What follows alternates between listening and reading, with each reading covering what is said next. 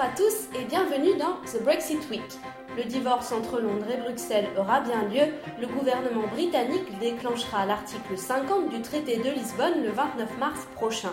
Mais la grande victoire de la première ministre britannique pourrait être une victoire à la Pyrrhus. D'une part, Theresa May s'est attiré les foudres de l'Écosse et de l'Irlande du Nord. Les deux voisins de l'Angleterre ont voté en majorité pour le Remain et s'opposent au Hard Brexit de Downing Street. Ils revendiquent par exemple l'accès au marché unique.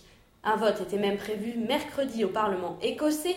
Il devait autoriser Nicola Sturgeon, la première ministre écossaise, à organiser un second référendum d'indépendance. La séance a donc été suspendue suite à l'attaque terroriste au Parlement de Westminster. Le vote a donc été reporté et devrait avoir lieu mardi prochain. D'autre part, Michel Barnier, le négociateur en chef de l'Union européenne, a rappelé le montant de la facture du Brexit entre 55 et 60 milliards d'euros. Aucun accord commercial ne sera négocié tant que le Royaume-Uni ne se sera pas acquitté de cette dette. Je vais être clair, quand un pays quitte l'Union européenne, il n'y a pas de punition, pas de prix à payer, mais nous devons solder les comptes, ni plus ni moins, a toutefois rassuré Michel Barnier à Bruxelles. Pour l'heure, on ne sait pas encore si l'attaque terroriste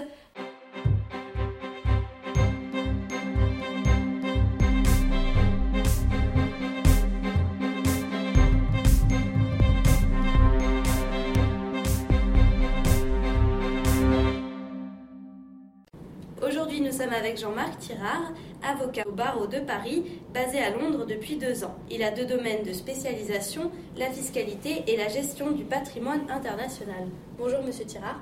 Bonjour, mademoiselle. Alors, pourquoi êtes-vous venu, en tant qu'avocat français, vous installer à Londres? Alors, je suis venu m'installer à Londres parce que, dans ma spécialité, qui est, pour utiliser le terme, le terme anglais consacré, Estate and Tax Planning, Londres est davantage que Paris une place internationale. Beaucoup d'entreprises et de particuliers se sont installés à Londres dans la mesure où ils estimaient, où ils estiment encore que l'environnement est plus favorable. Avec le Brexit, est-ce que vous avez peur de perdre vos clients français ici à Londres? Il y aura sans doute un certain nombre, il y a sans doute un certain nombre de particuliers, notamment des Français installés à Londres, qui vont partir. Euh, mais ils vont partir non pas uniquement pour le Brexit, mais également en raison d'un autre, euh, d'une autre réforme qui est celle de la réforme du système fiscal anglais.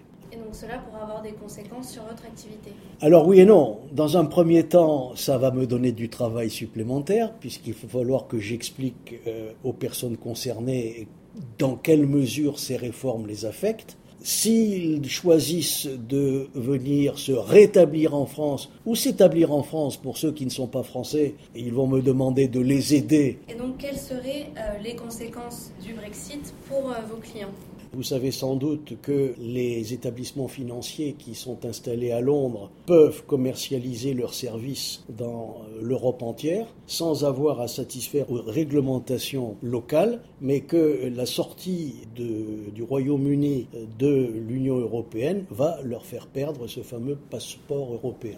Donc indubitablement un certain nombre d'établissements qui ne laisseront pas le choix à leurs collaborateurs et qui leur demanderont euh, de déménager pour aller euh, à Francfort, à Dublin, euh, à Luxembourg, aux Pays-Bas et, les Français l'espèrent, à Paris.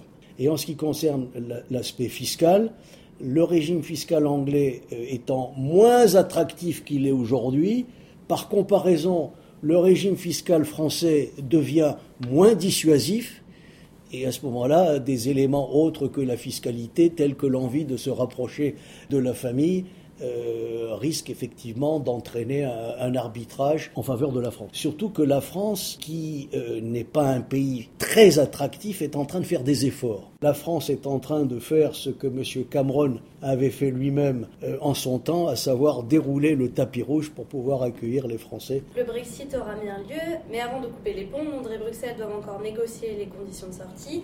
Et qu'avez-vous prévu donc pour ces deux dernières années au sein de l'Union européenne? Comment les mettre à profit? Simplement en prenant le temps de se préparer, en ne faisant rien dans la précipitation. Les deux ans, c'est en quelque sorte un, répit qui permet de faire les choses dans la sérénité. D'accord, merci Monsieur Thira.